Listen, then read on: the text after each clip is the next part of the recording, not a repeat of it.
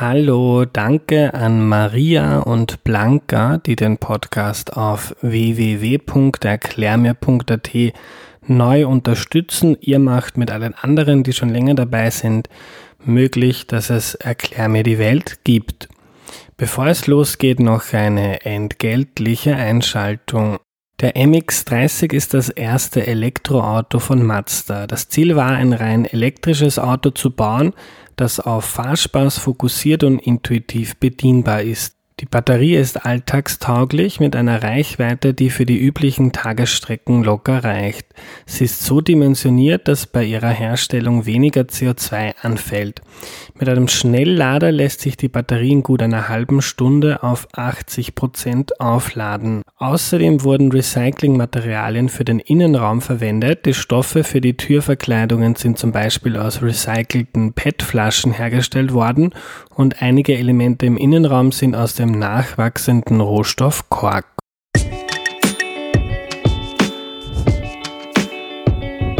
Hallo, ich bin der Andreas und das ist Erklär mir die Welt, der Podcast, mit dem du die Welt jede Woche ein bisschen besser verstehen sollst. Zu Gast ist heute Madeleine Alisade, auch bekannt als Daria Daria. Hallo. Hallo.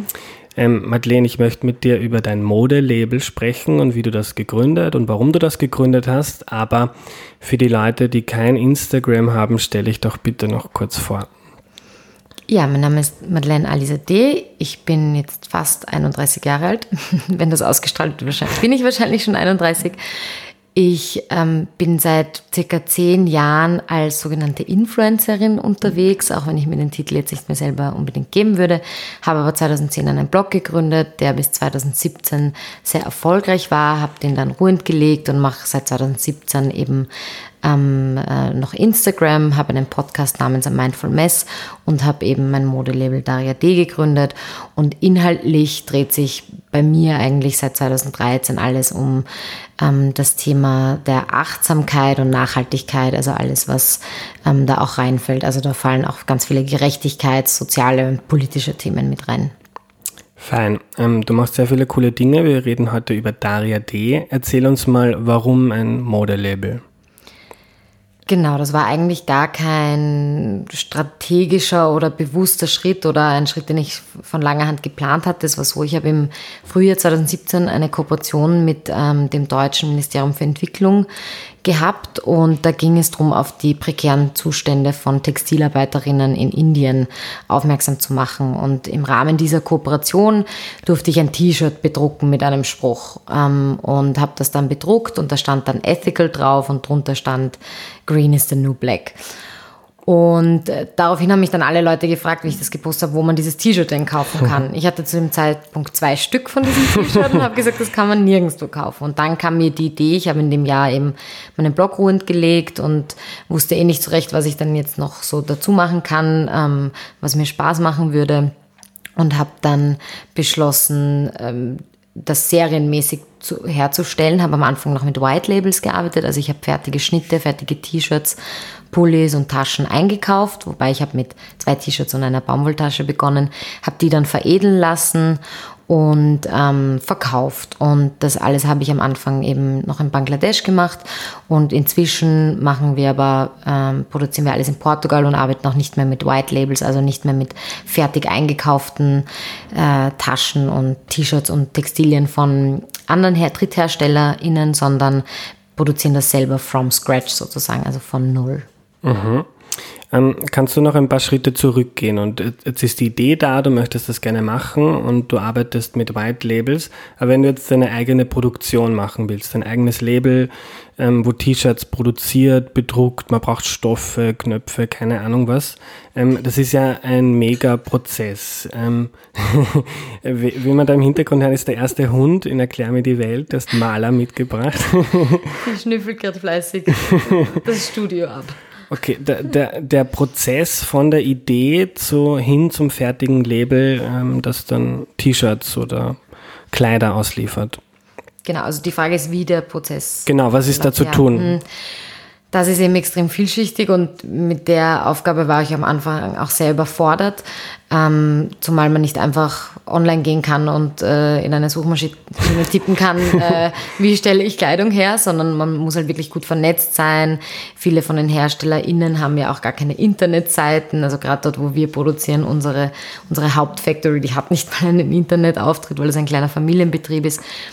Und ich habe es dann so gemacht, dass ich mir eine Agentur gesucht habe, also eine Textilagentur.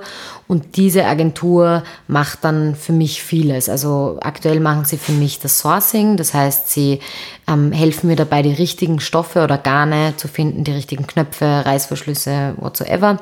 Weil wir eben ein, ähm, ein weil wir da auch sehr speziell aufgestellt sind, weil wir eben nicht das konventionelle Plastik verwenden, also kein Polyester. Und da ist es dann schon ein bisschen schwieriger, das Richtige zu finden. Ähm, die helfen mir auch mit der technischen Umsetzung. Das heißt, ich sage, ich hätte gerne ein T-Shirt, das soll so und so ausschauen, skizziere das grob und dann habe ich eine Designerin, die mir das in eine technische Zeichnung ähm, äh, übersetzt. Dann haben wir noch die Agentur, die uns eben auch vor Ort dann hilft. Also wir haben dann jemanden von der Agentur, der vor Ort Qualitätsmanagement macht. Das heißt, da haben wir eine Person, die dann jede Woche in die Factories fährt und dort äh, Qualität abnimmt von den Teilen, aber auch mit den Besitzerinnen und Besitzern spricht und fragt, ob alles in Ordnung ist, ob alles on time ist. Und äh, diese Schnittstelle ist für uns sehr, sehr wichtig, vor allem wenn man eben nicht vor Ort sein kann. Ich bin dann aber, ähm, wenn jetzt nicht gerade eine weltweite Pandemie herrscht, bin ich sonst auch so bis zu viermal im Jahr dann dort mhm. selber. Und die Agentur kriegt dann einen Anteil am Verkaufspreis oder wie funktioniert das? Das funktioniert so, dass sie einen Tagessatz haben, den sie an uns einfach direkt verrechnen, also je nachdem, wie viele Tage sie für uns tätig sind. Und verdienen aber parallel noch an den Margen, an den Stoffen mit. Also sie geben uns nicht eins zu eins die Preise, die wir direkt bei den Herstellerinnen der Stoffe kriegen würden, sondern nehmen da auch eine Marge ab. Mhm. Ähm, und wenn wir jetzt die Agentur außen vor lassen, was sind so deine wichtigsten Arbeiten oder Aufgaben beim Label? Also ich bin das, was man vielleicht so als ähm, Creative Director bezeichnen könnte. Das mache ich vor allem. Also ich mache die Designs, die Farben, ähm, ich mache die Artdirektion von ähm, den Fotostrecken, die wir haben, ähm, das ganze Image der Marke sozusagen. Ich bin natürlich auch für Marketing und PR verantwortlich, weil ich sozusagen momentan noch das Asset der Marke bin, weil es halt so eine persönliche Marke ist, die auch rund um Daria Daria als Internetpersona natürlich und als private Person auch irgendwo aufgezogen ist. Und ich bin auch die Geldgeberin, also es ist eigenfinanziert, 100 ähm, Prozent durch mich. Und ähm, genau, und treffe halt auch viele weitere strategische Entscheidungen und bin operativ nur so weit tätig, dass ich mich mit den, äh, mit äh, sozusagen die Schnittstelle bin, die alle miteinander verbindet und koordiniert. Mhm. Du sagst eigenfinanziert, also keine Kredite, keine, ähm, keine Investoren. Ist das dann, hast, hattest du so viel Geld oder ist es so billig, ein Modelabel zu starten? Weder noch. ähm, ich habe mit einem Kapital von 2000 Euro begonnen. Das war tatsächlich okay. das Kapital für die ersten zwei T-Shirts und Baumwolltaschen, die wir ins Sortiment genommen haben. Und habe dann einfach alles, was reingekommen ist, wieder reingesteckt und ähm, stecke auch nur so viel rein, wie ich habe. Äh, und wir sind jetzt im, also wir, haben 2000, wir sind 2017 im Herbst äh, äh, live gegangen damit, also haben es veröffentlicht und seither drehe ich das Geld eben so, dass alles, was ich einnehme, auch wieder reinstecke. Mhm. Du sagst wir, hast du da Angestellte, MitarbeiterInnen? Also ich habe einen Vollzeitmitarbeiter hier in Wien, ähm, der mit mir eben auch hauptsächlich Darieté macht. Ähm, und dann haben wir eben noch das Logistikteam in Passau. Also von dort wird, dort wird die Ware aus Portugal hingeliefert. Von dort, dort liegt die Ware auch. Von dort aus wird sie verschickt, zurückgenommen. Da passiert auch der Kontakt, der virtuelle mit den Kundinnen. Mhm. Ähm, wir vertreiben nur online, also man kann dort nicht hingehen und dort kaufen. Das werde ich oft gefragt. Mhm. Und ähm, das Team im Pass. Und ich spreche von wir darf die Maler hier auf die Couch, ja, das klar. weiß man nicht. Okay. Und ich spreche von wir, weil ich immer betonen möchte, dass da ähm, sehr viel mehr Arbeit als nur meine eigene drinsteckt und oft das äh, so wirkt, als würde das nur ich machen, weil ich natürlich die Person bin, die auf der Bühne steht. Mhm. Und gibt es da viel Bürokratie, Behördenkram zu erledigen oder kann man relativ einfach ein, ein Label starten, wenn man die Mühe sich machen möchte? Die Behörden und die Bürokratie sind gar nicht so das Hindernis, vor allem wenn man innerhalb der EU produziert und auch distribuiert. Also es wäre jetzt was anderes, wenn ich eben irgendwo in Asien produzieren würde und das importieren würde. Ähm, oder auch wenn ich zum Beispiel weltweit verkaufen würde. Also dann hätte mhm. ich natürlich Zollgeschichten, die relativ problematisch wären. Was eher äh, schwierig ist, ist die Logistik, das aufzuziehen, eine Website zu haben, die funktioniert mit einem mhm. äh, vernünftigen Warnsystem. Wie äh, ich wusste vorher nicht mal, was eine eine Warn, wie man Waren bezeichnet, eine SKU. Also das sind alles Dinge, die ich das? einfach ähm, irgendwas mit Unit am Ende. Ich okay. habe schon wieder vergessen, aber das ist so die, die Bezeichnung. Ja. Also wenn man mhm. zum Beispiel einen schwarzen Pulli hat, dann heißt der in der Warnbezeichnung im System nicht schwarzer Pulli, sondern der braucht eine ganz spezifische Nummer, wo okay. immer SKU mhm. davor steht. Ähm, irgendwas mit Selling Unit, ich weiß es nicht mehr. Ja, nicht so Und ähm, genau, also das sind eher so Dinge oder man, also einfach zu sehen, wie viele Komponenten auch in so einem Kleidungsstück sind. Und wenn zum Beispiel mal nur die Knöpfe Verspätung haben, dass dann dass der ganze Prozess sich verzögert und das Kleidungsstück dann einfach vielleicht zwei Wochen später da ist und mhm. dann ist vielleicht aber schon äh, Hochsommer und niemand will mehr ein Sommeroberteil kaufen. Also das sind eher so Dinge, ähm, die schwierig sind weil eben so viele Parteien beteiligt sind. Also man hat ja wirklich vom, äh, von dort, wo das, äh, der Rohstoff wächst oder angebaut wird, bis hin zum fertigen mhm. Textil einfach so viele involvierte Parteien. Ähm, und was auch immer schwierig ist, ähm, ist auch Retouren. Also das ist natürlich bei Textilien ganz, ganz das, das größte Problem oder das größte, die größte Herausforderung, mhm. wie man damit auch umgeht. Erzähl uns bitte noch was darüber, was Daria D jetzt von anderen großen Ketten unterscheidet, weil ich glaube, das ist ja nicht nur ein kleines privates Unterfangen, weil es dir jetzt Spaß macht, sondern es ist ja auch eine Kritik am Status quo, wie die Modeindustrie funktioniert. Genau, also wir, ich verstehe Daria D ein bisschen als konstruktiv kapitalistisches Projekt. Ähm, also man kann es nicht als ein politisches Statement wirklich sehen, weil wir natürlich Waren produzieren und verkaufen und die werden verwendet und dann irgendwann mal mhm. ähm, äh, entsorgt. Kleiner Disclaimer, wir arbeiten gerade an einem System, wo wir die Ware auch wieder zurücknehmen, weil ich der Meinung bin, dass ich als Herstellerin auch verantwortlich mhm. für das mhm. Kleidungsstück bin am Ende seiner Lebenszeit, aber da, das ist alles noch in der Mache. Mm, und jetzt habe ich mich verloren. Ähm, was ist genau, bei dir ja, ja, ja, genau. ähm, und was wir aber machen, ist, dass ich habe viele Dinge nicht gesehen oder nicht gefunden und die versuche ich anders zu machen. Das beginnt bei, wie wir aufgestellt sind. Wir sind total schlank aufgestellt. Wir vertreiben nur online. Das heißt, wir können uns sehr viele Fixkosten sparen. Das heißt, wir können auch die Kleidungsstücke mit einer wesentlich geringeren Gewinnmarge anbieten. Gewinnmarge. Wir sind komplett transparent mit unseren Preisen. Das heißt, bei jedem Kleidungsstück findet man eine Price Transparency ähm, via Dropdown und da kann man sehen, wie viel hat das in der Produktion gekostet, wie viel sind Steuern, mhm. wie viel ist Company Cost, da ist auch unsere Gewinnmarge drinnen. Mm, dann haben wir äh, gesagt, okay, wir nehmen dieses Kleidungsstück komplett auseinander und konstruieren es so, wie ich es gerne hätte. Weil es ist so, dass zum Beispiel bei einem, wenn ich zum H&M zum Beispiel gehe und ein T-Shirt aus 100% Bio-Baumwolle kaufe, da steht dann auch 100% Bio-Baumwolle drin. Es kann aber einen bis zu dreiprozentigen Fremdfaseranteil haben, mhm. der nicht deklariert werden muss. Das heißt, die Nähte, mit denen dieses T-Shirt zusammengenäht ist, sind in der Regel aus Polyester. Das heißt, das ist 100% Bio-Baumwolle und ich gehe davon aus, dass ich das dann so, wie es ist, auf den Komposthaufen werfen kann, äh, habe aber trotzdem Plastik dann drin, das degeneriert und ökotoxische Rückstände hinterlässt. Das heißt, bei uns ist nichts mit Polyester versehen. Also weder die, die, der Garn, mit dem das zusammengenäht wird, noch die Knöpfe, noch die Labels innen drin. Ähm, wir verschicken komplett äh, unkonfektioniert. Also wir legen das Kleidungsstück, wie es ist, ohne irgendeine Schutzhülle, ohne ein Papier, Plastik, was auch immer, in einen Karton. Da wurde mir vorab auch gesagt, dass das nicht gehen würde, weil das verschmutzt und beschädigt mhm. wird. Jetzt nach drei Jahren wissen wir, die Quote liegt unter ein Prozent. Also es passiert tatsächlich sehr wenig beim Versand und äh, man kann das tatsächlich tun. Ähm, wir lassen es aber auch nicht in der Fabrik direkt konfektionieren. Also es könnte auch sein, dass wir es in der Fabrik konfektionieren lassen und dann im Lager auspacken und so verschicken. Also es kommt von der Fabrik. Da ist ein großes Plastik ähm, einfach nur innen drin am Karton, um, um, um diesen ganzen Würfel. Ähm, aber die Einzelteile sind nicht konfektioniert. Ähm, wir spenden mit jeder Bestellung, das finde ich jetzt nicht so, äh, nicht so besonders, aber sei vielleicht zu erwähnen. Wir haben von Anfang an sehr größeninklusiv gearbeitet. Äh, also wir bieten inzwischen von XXS bis XX XL an, also Triple XL, und wir verschlanken die Größen aber nicht. Also wenn jetzt eine Frau, die zum Beispiel bei einem konventionellen Modelabel eine M hat, die hat bei uns dann tendenziell eher eine S. Also wir haben dieses, diesen Size-Chart, der sich so ein bisschen durchgesetzt hat, mhm. der überhaupt nicht einer realistischen Widerspiegelung der durchschnittlichen Konfektion entspricht, haben wir einfach nach unten gesetzt, dass es ein bisschen realistischer unter Anführungsstrichen ähm, ist, also realistisch statistisch gesehen. Mhm. Also nicht, dass eine dünne Frau oder eine mehrgewichtige Frau nicht äh, realistisch ist. Mhm. Genau. Ähm, Kurze Nachfrage zu, dem, zu den Labels.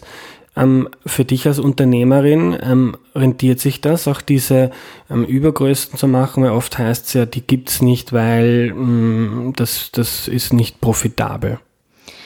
Man muss nur schauen, dass man sie, dass man die Größenverteilung gut macht und die Größen einkauft, die natürlich eher weggehen und die, die vielleicht nicht so viel gekauft werden, natürlich nicht überbestellt. Mhm. Und das machen wir auch. Wir, wir, wir bestellen, wenn wir zum Beispiel ein neues Modell ähm, vorstellen der Zielgruppe, also zum Beispiel einen Pulli, den es vorher noch nicht gab, bestellen wir erstmal nur ein paar hundert Stück, um zu schauen, ob der Schnitt passt, warten auf das erste Feedback und erst dann in der zweiten Orderrunde bestellen wir dann ähm, mehr von ihnen, wenn wir wissen, okay, das Teil verkauft sich und so bleiben wir halt auch nie auf Deadstock sitzen. Mhm. Deadstock, vielleicht für, die, für viele Menschen, die wissen es nicht, das ist einfach Überschussware, die dann tot im Lager liegt sozusagen und das Problem ist ja auch, dass auch der Verkauf, man müsste diese Ware eigentlich verkaufen oder entsorgen und das ist oft äh, ähm, auch mit Kosten mhm. verbunden und das machen aber viele große Unternehmen, dass sie es eher noch entsorgen, weil das äh, profitabler ist, als es noch günstig mhm. zu verkaufen.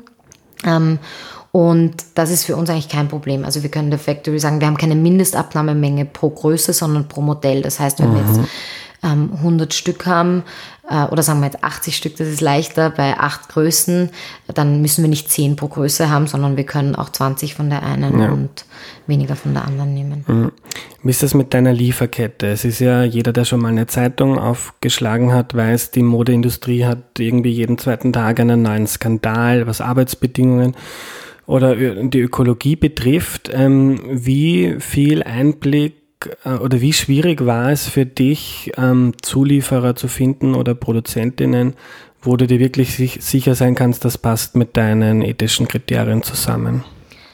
Das ist eine sehr gute Frage, weil das ist sehr, sehr schwierig nachzuvollziehen oft. Also es ist unmöglich, fast unmöglich, bis zu dem Baumwollbauern, der Baumwollbäuerin zu fahren mhm. und zu schauen, wie schaut es dort bei denen am Feld aus. Also man muss sich da wirklich auch auf Partnerinnen und Partner verlassen und denen auch vertrauen am Ende des Tages. Also wir haben ähm, einfach Leute gefunden, denen wir vertrauen, die schon lange in der Branche arbeiten, die sich mit ähm, Zulieferern sehr gut auskennen, die die persönlich auch kennen. Und bis zu einem gewissen Grad sind wir ja auch dran an der Kette. Also in, in der Factory stehe ich auch oft, aber ich stehe natürlich nie auf diesem Baumwollfeld. Mhm. Und da ist es halt wichtig, auch mit, ähm, da ist es natürlich leichter, also leichter. Es ist vernünftiger, auch mit kleineren Zulieferern zu arbeiten, weil man da auch das Problem des Subcontractings dann nicht hat. Also Subcontracting bedeutet, ähm, wenn zum Beispiel eine, ein Baumwollbauer, Bäuerin einen Riesenauftrag kriegt, dass sie das dann an andere auch weiterleiten und man dann auch nicht mehr weiß und das verwässert dann, wer hat jetzt eigentlich das mhm. angebaut. Ähm, aber ja, das ist total schwierig. Wir geben auf der Website immer an, woher ähm, was kommt, also jede Komponente bis zu den kleinen ähm, äh, Bündchen, die zum Beispiel in unseren Longsleeves sind. Aber wie, komplett kontrollieren kann man es nie. Mhm.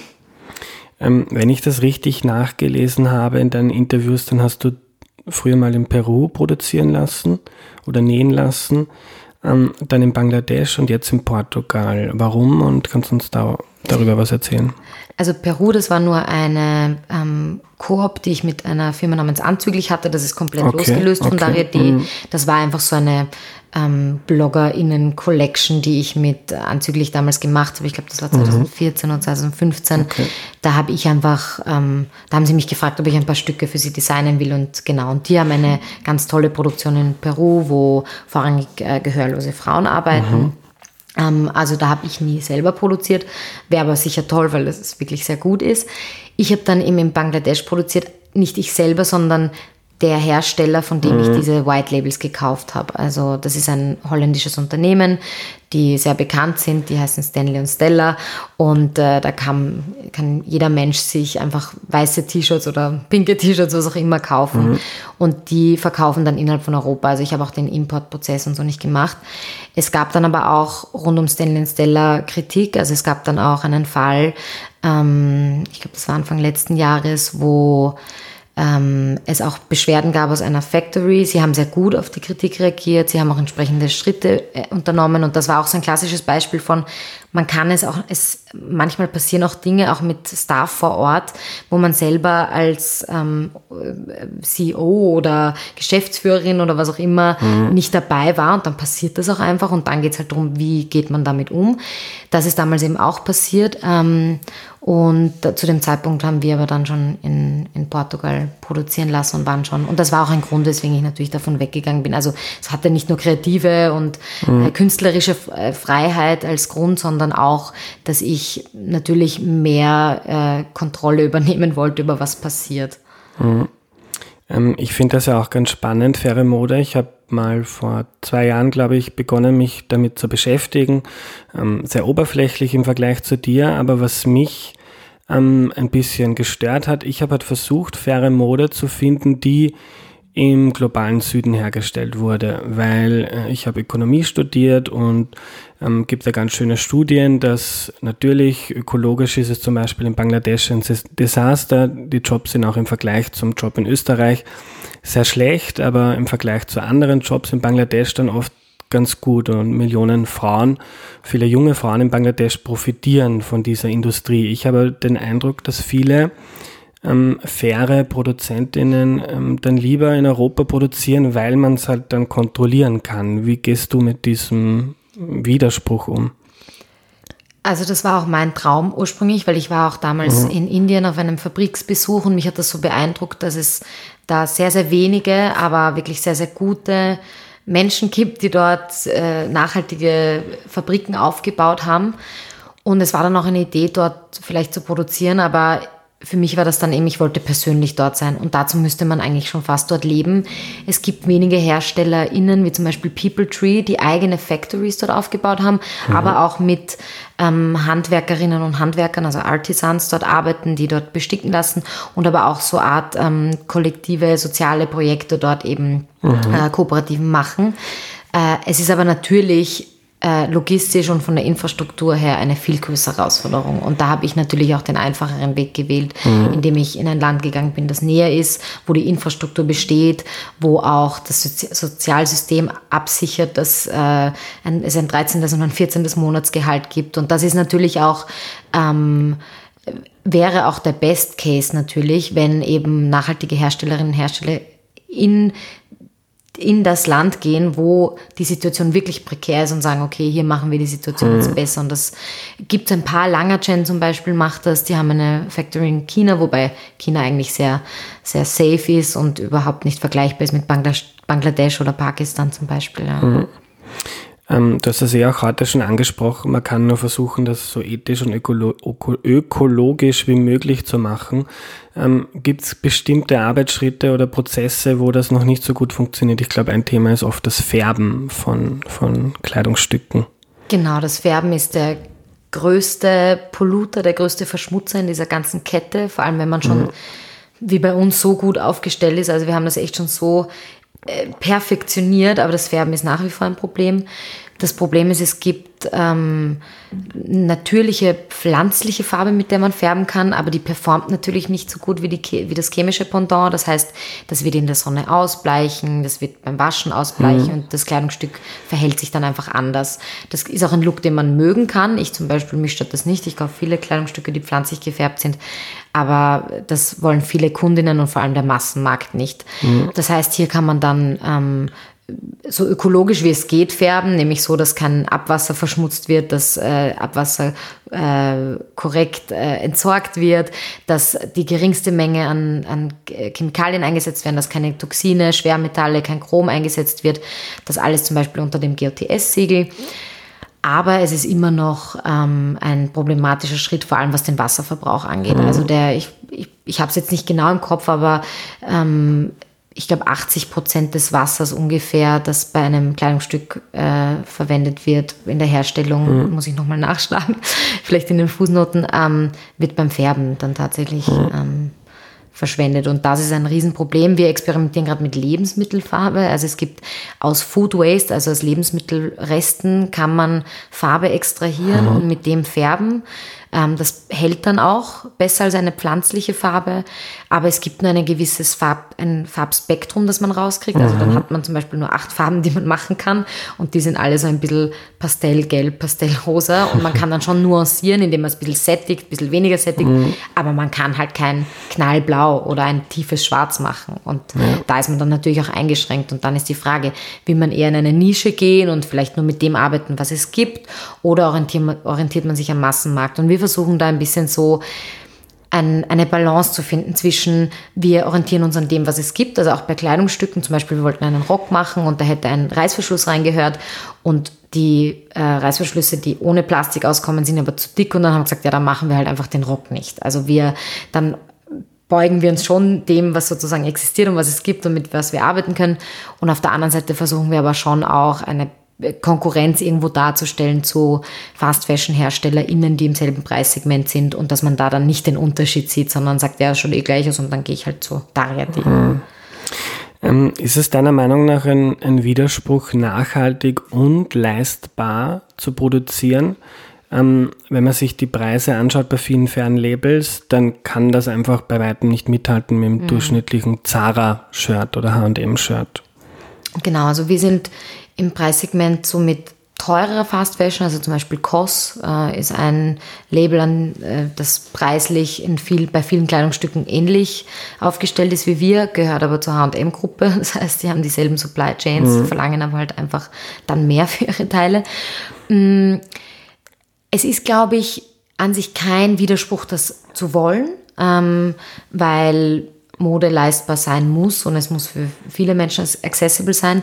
Aktuell geht es nicht, weil es einfach man steuerlich begünstigt wird, wenn man ethisch und ökologisch inkorrekt handelt. Also es gibt einfach keine Incentives, um das mhm. zu tun. Ich bekomme keine Steuererleichterung, ähm, weil ich mich bemühe, ökologisch und ethisch zu produzieren. Das heißt, ich habe auch profitiere von keinen Subventionen oder Erleichterungen. Mhm. Das heißt, hier sind mir einfach schon mal die Hände gebunden, weil ich einfach den Produzentinnen und Produzenten und Textilherstellerinnen und Herstellern das zahle, was sie zahlen, was sie verlangen und was es halt kostet. Also das ist auch eine Frage der Kostenwahrheit eben. Ähm, wir preisen dann aber auch viel nicht ein. Also wir verlangen zum Beispiel für den Versand und für den Rückversand, statt das einzupreisen und das Kleidungsstück 5 Euro teurer zu machen, verlangen, äh, äh, verlangen wir das extra, damit das halt alles transparent mhm. ist. Ähm, und ich glaube eben, das Problem sind natürlich auch oft Gewinnmargen. Also es ist nicht immer möglich. Wir haben eine Gewinnmarge von 10 bis 15 Prozent, momentan eher 15 Prozent, wenn man den Durchschnitt nimmt. Und das, dafür muss man sich entscheiden, aber dafür muss man auch die Infrastruktur aufstellen. Da muss man auch Entscheidungen treffen, wie wir haben keinen fixen Laden. Ähm, wir haben wenige fix angestellte Menschen, sondern arbeiten mit externen, also Agenturen und ähm, Menschen, die nicht fix angestellt sind. Das sind alles Entscheidungen, die man dann mhm. treffen muss. Und meine Hoffnung ist aber, dass es irgendwann mal eine Art Incentive gibt, ähm, wenn die Kostenwahrheit, auch die ökologische Kostenwahrheit ein Thema wird steuerlich, dass das dann auch vielen Herstellerinnen von fairer Mode helfen wird, mhm. günstigere Preise einfach anzubieten. Mhm. Und ein Punkt, der vielleicht noch interessant ist, ist die Skalierbarkeit. Also wenn man, ich könnte mich jetzt natürlich hinsetzen und ein ähm, sehr teures Kleidungsstück mit sehr ähm, luxuriösen Komponenten herzustellen und das für 300 Euro verkaufen, aber dann werde ich nicht skalieren können. Und über die Skalierbarkeit kann man dann schon auch einen guten Umsatz und Gewinn mhm. irgendwo ähm, äh, verbuchen. Ja. Und ist das, also das wäre mein Verständnis, ist das der größte Brocken, also der Unterschied zwischen einer fairen Marke und einer einer unfairen oder normalen H&M-Marke ist ja gar nicht so sehr, dass da jetzt weniger auf Ökologie und Mensch geachtet wird, sondern dass großteils H&M, keine Ahnung, eine Million Stück bestellt und du vielleicht tausend und dann kriegt man einfach ganz andere Preise. Das auch, ja. Mhm. Also es kommt eben, aber es hat auch viel eben damit zu tun, wo produziert wird. Ja. Also in Bangladesch kriegt man ein T-Shirt für 30 Cent. In Portugal zahlen wir aktuell für unser T-Shirt 8,70 Euro. Wow. Ähm, also das ist halt einfach ein Unterschied. Und dann eben auch die Komponenten. Ein Tänzelfaden, mit dem wir zusammennehmen, kostet einfach mehr als ein Polyesterfaden. Ähm, ja, also da ist auch die, ähm, da ist eben die Frage eben, wo man produziert, womit man produziert und dann natürlich auch die Menge, die man bestellt. Ja. Wow, 30 Mal so viel. Das hätte ich mir nicht gedacht. Wie stehst 30 du? Cent ist so der geringste Preis, den man ja, für so ein T-Shirt zahlt. 30, also, 30 Cent zu 8 Euro irgendwas. Ja, klar. ja, also Faktor, das, pff, ja. Okay. Wie stehst du zu verschiedenen Initiativen, zum Beispiel auch bei C&A gibt es zum Beispiel Shirts oder auch Unterhosen, die mit dem Label oder mit dem Gütesiegel Cradle to Cradle, was ja, glaube ich, sehr angesehen ist, angeboten werden. Ähm, passiert da etwas? Ist da Veränderung ähm, unterwegs? Ja, definitiv. Also gerade C&A muss man da schon positiv hervorheben. Ähm, auch Unternehmen wie Chibo sind äh, für das, was sie sonst so anrichten, wirklich gut unterwegs. und vor allem bei Cradle to Cradle, also C&A hat auch wirklich sehr viel Geld in die Hand genommen, um eine Fabrik, ich glaube, die ist im Süden von Indien, auch Cradle to Cradle zu zertifizieren. Ähm, also da wird schon auch viel Ressource in die Hand genommen. Und das ist, glaube ich, allalong auch ähm, the way to go. Also gerade wenn so viele Ressource da ist, weil wenn ich mir denke, wenn ich als Ein-Frau-Unternehmen mit einem Startkapital von 2000 Euro in drei Jahren das Level an Nachhaltigkeit und an Infrastruktur und an Angebot erreicht habe, was jetzt da ist, dann kann das ein Inditex innerhalb von einer Woche ähm, mit ganzen gefüllten Abteilungen und ganz anderer mhm. Liquidität auch. Mm, und ja, also das kann man schon positiv hervorheben und gerade Cradle to Cradle ist ein äh, wirklich sinnvolles Zertifikat und ein wirklich gutes Zertifikat und auch mit den verschiedenen Stufen, eben mit Platinum und Gold und da gibt es verschiedene Ebenen, ähm, sehr, sehr wichtig auch. Mhm. Ähm, wir kommen langsam zum Schluss. Ich hätte gerne, dass du mir eine ideale Modewelt skizzierst. Wenn es viele Unternehmerinnen, Konsumentinnen, ähm, auch die Politik gibt, die Gesetze macht, wie schaut denn eine ideale Modewelt in der Zukunft aus? Wo ich mir beim Einkaufen überhaupt keine Gedanken mehr machen muss, weil das ist alles okay. Genau, also ich glaube, es beginnt schon bei ähm, bei der Politik und beim Umgang ähm, mit Ressourcen, ähm, beim globalen Umgang ähm, zwischen globalen Norden und globalen Süden und eben Reglementierungen, die von, ähm, von Top-Down einfach implementiert werden müssen, damit Mode nicht auf Kosten von Menschen im globalen Süden hergestellt wird. Ähm, ich glaube, es braucht dann eben die diesbezüglichen Incentives, sei das eine CO2-Steuer oder eine, äh, ein Wirtschaftssystem äh, aller Gem ähm, Wirtschaft zum Geme ähm, Gemeinwohlökonomie. So, jetzt habe ich es. Mm, dann, glaube ich, geht es weiter ähm, natürlich auf ähm, die Ebene der Konsumentin und des Konsumenten, wobei ich hier weniger Verantwortung sehe, weil es einfach sehr viele Menschen gibt, die nicht privilegiert sind, um sich jeden Tag äh, auszusuchen, was sie einkaufen, sondern einkaufen gehen müssen. Ich erinnere mich an meine Mutter, die alleinerziehend war und mit dem Kinderwagen nach Leasing gefahren ist und dort von einer kleinen Zeige in der Zeitung Kinderkleidung gebraucht gekauft hat. Also die hätte sich auch nicht mal ein H&M wahrscheinlich damals leisten können. Ähm, und ich glaube aber, dass es dann schon in die Verantwortung der Menschen geht, sehr wohl auch die es sich leisten können. Also wenn man sich auch anschaut, wie die Distribu Distribuierung, die Verteilung von ähm, Wohlstand und Emissionen ist, dann sieht man auch, dass ein geringer Teil der sehr privilegierten Menschen für einen großen Teil der Emissionen zuständig ist oder verantwortlich ist. Und ich glaube, dass es dann schon äh, auch in der Verantwortung der Konsumentinnen und Konsumenten liegt, die es sich leisten können, ähm, zu sagen, okay, ich äh, trage jetzt meine 300 Euro im Monat nicht zum Zara, sondern vielleicht zu einem nachhaltigen Label und aber auch natürlich, wir müssen überdenken, wie wir mit Kleidung umgehen, wie lange wir sie tragen, wie viel wir davon überhaupt brauchen. Ähm, und dass es auch als äh, Produkt kein Wegwerfprodukt mehr ist mhm. ähm, sein wird, so wie es jetzt ist. Ja. Letzte Frage, wenn du jetzt ein paar meiner Hörerinnen und Hörer überzeugt hast, die sich mit dem Thema vorher noch nicht beschäftigt haben, ähm, beim nächsten Mal, wenn sie eine Hose oder ein T-Shirt brauchen, ähm, was, was kann man als Anfängerin beachten? Also erstmal würde ich, glaube ich, die Literatur zu dem Thema empfehlen, weil es ist wirklich total spannend. Ähm, da gibt es ein ganz, ganz tolles Buch namens Stitched Up, das antikapitalistische Buch der Mode. Das ist so meine Bibel. Ähm, Und ich glaube, das ist ganz, ganz wichtig, dass man sich erstmal einen Überblick verschafft und es auch versteht, weil wie in vielen Bereichen ist es erst das Verständnis, das man braucht und auch ein bisschen einen Durchblick, weil es ist so intransparent. Man weiß ja nicht mal, was ein Meter Wollstoff zum Beispiel mhm. kostet. Das hat man halt früher gewusst und jetzt nicht mehr. Also ich glaube, da ein bisschen ein, ein, ein Know-how auch kriegen. Das ist immer gut. Und dann, wenn man sich, ähm, wenn man etwas kaufen möchte, wenn man sich dazu entschlossen hat, vielleicht zuerst überlegen, ob man das wirklich braucht und ob man vielleicht schon was ähnliches hat, ob man es nicht vielleicht schon gebraucht kriegt. Ähm, der Gebrauchtmarkt ist irrsinnig groß und wird immer größer. Mm. Und dann, wenn man etwas kaufen möchte, ich habe zum Beispiel auf meiner Website eine Linkliste, wo ich ganz viele Labels gelistet habe, die ich ganz gut finde.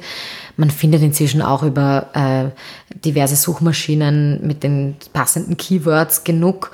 Und was aber natürlich passiert, ist Greenwashing. Das heißt, dass viele Labels sich als grün ausgeben und es nicht sind. Und da hilft eigentlich nichts anderes, als sich ein bisschen zu informieren, einschlägige Literatur zu lesen. Ich poste ab und zu auf meinem Instagram so Markenchecks, wo ich Marken so ein bisschen auseinandernehme und erkläre, was jetzt nicht nachhaltig ist und was nicht. Aber da hat man natürlich als Konsumentin das Problem, dass man selber oft mhm. gar nicht mehr weiß, was, was man jetzt glauben soll. Mhm.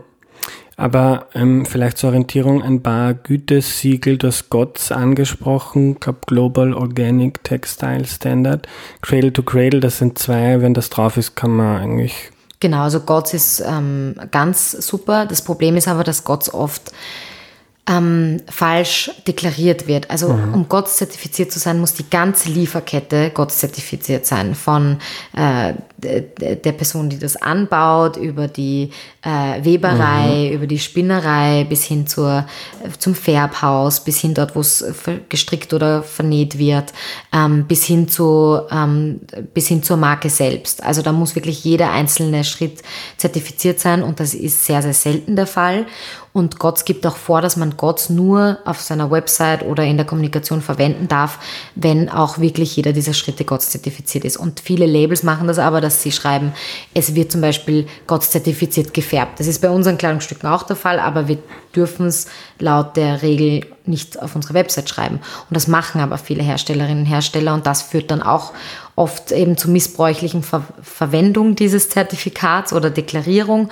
Und äh, da es dann eben, da feilt dann Gott immer ein Complaint und da kann man auch selber als Konsumentin sagen, hey, Gott ist wirklich diese ganze Lieferkette jetzt zertifiziert. Da gab es kürzlich erst einen mhm. Fall mit einem ähm, äh, unter Anführungsstrichen nachhaltigen Modelabel, das es gemacht hat. Mhm. Und ähm, deswegen ist es auch ein bisschen schwierig, aber grundsätzlich ja. Also Gods äh, Cradle to Cradle sind auf jeden Fall zwei mhm. Zertifikate, die sehr verlässlich und ähm, seriös sind. Mhm.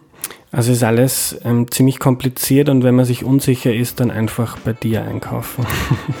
Nur bei mir einkaufen. Danke für deine Zeit, Madeleine. Danke. You imagine it because never in my life did I imagine it Ja, was nehme ich mir mit? Fair und ökologisch zu produzieren ist alles andere als einfach. Es ist sogar teilweise unmöglich und auch Madeleine stößt an gewisse Grenzen, weil es ums Färben geht oder etwa dann, wenn man eigentlich in einem ärmeren Land produzieren will, es dort aber extrem schwierig ist nachzuvollziehen, was wirklich passiert. Und solange es auf der Welt so große Wohlstandsunterschiede gibt, äh, wird das auch extrem schwierig bleiben und man muss eher in Grautönen denken, als alles schwarz und weiß zu sehen. Also solange es Globalisierung gibt und die hilft massiv beim Abbau von Armut in, in ärmeren Ländern, solange wird es auch nie zu 100% ökologisch und fair zugehen. Zumindest was jetzt den äh, österreichischen Standard zum Beispiel betrifft. Madeleine versucht mit ihrem Label so gut wie möglich, es so gut wie möglich zu machen, kein Plastik, also Polyester zu verwenden, von XXS bis XXL zu gehen. Man kriegt ja mit einem kleinen Bäuchlein oft schon einen Nervenzusammenbruch beim Einkaufen. Baumwolle ist zu 100% Bio. Sie arbeitet auch daran, dass man in der Zukunft die gekaufte Kleidung, die man nicht mehr braucht, wieder zurückgeben kann. Dass also ein Kreislauf entsteht. Es wird unverpackt verschickt. Die Zulieferer sind klein und transparent und so weiter. Also eine richtig tolle, konstruktiv-kapitalistische Initiative. Ich finde dieses Wort, das Madeleine verwendet hat, ganz toll. Das war die heutige Folge. Am Ende noch ein Buchtipp von mir. der ganz gut zum Thema passt. Gute Ökonomie für harte Zeiten heißt das tolle Buch. Untertitel Sechs Überlebensfragen und wie wir sie besser lösen können. Das ist ein exzellentes Buch von Esther Duflo und Abhijit Banerjee. Ähm, sind zwei Top-Wissenschaftler. Äh, das Buch erklärt neu, neueste Wissenschaft verständlich. Banerjee ist selbst aus Indien. Die beiden arbeiten viel im globalen Süden und erklären Studien zu Globalisierung, Ungleichheit, Klimawandel etc. Das war's für heute. Danke fürs Zuhören. Wenn du Erklär mir die Welt gerne magst, dann unterstütze das Projekt bitte auf www.erklärmir.at. Bis zum nächsten Mal. Tschüss.